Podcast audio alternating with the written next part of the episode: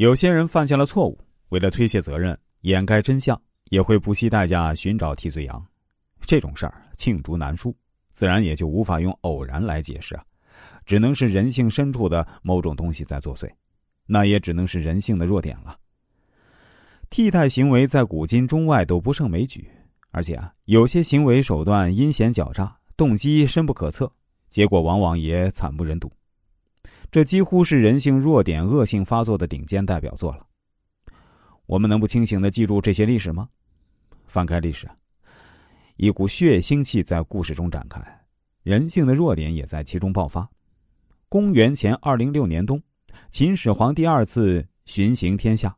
李斯、赵高和他同行，不料始皇帝暴病而亡。临终前让赵高代为起草诏书给长子扶苏。始皇一死，赵高便与胡亥一起密谋杀掉扶苏。但赵高呢，又想拽上李斯，就去找李斯，运用三寸不烂之舌，挑拨离间李斯与扶苏的关系。而李斯竟然上了贼船，一失足成千古恨。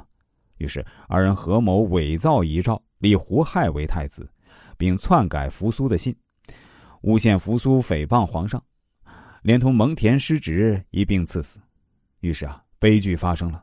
阴谋得逞后啊，赵高倚仗二世的宠信，肆无忌惮、任意妄为，为报私仇大开杀戒。李斯呢，对此熟视无睹。而当赵高串通二世欲加害于他时呢，他已经没有利用价值。而作为罪行的替代者将被奉上祭坛宰杀时，李斯竟然愚蠢到与虎谋皮的地步。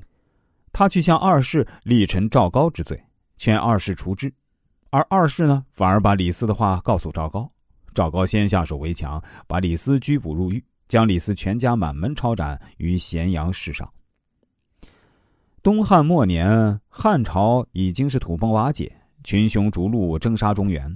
有一次啊，曹操在围攻对手的时候呢，把军粮运抵的时间计算错误，结果食物越来越少，被迫给粮官减少口粮供给。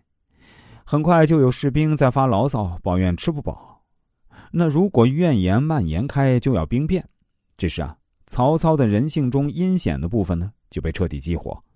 他将管理粮食的官员召到帐中，竟然要粮官明天开始用小斗装粮食。粮官说：“这样不行啊，士兵们会抱怨的。”曹操说：“我自有办法。”哎，后来士兵果然非常生气，眼看着就要闹事了。曹操于是对士兵们说：“都是这个粮官造成的，他故意用小斗装粮。”私下里，曹操对梁官说：“我也没办法啊，只能借你的脑袋一用。”就这样，梁官别无选择，当天就被斩首示众。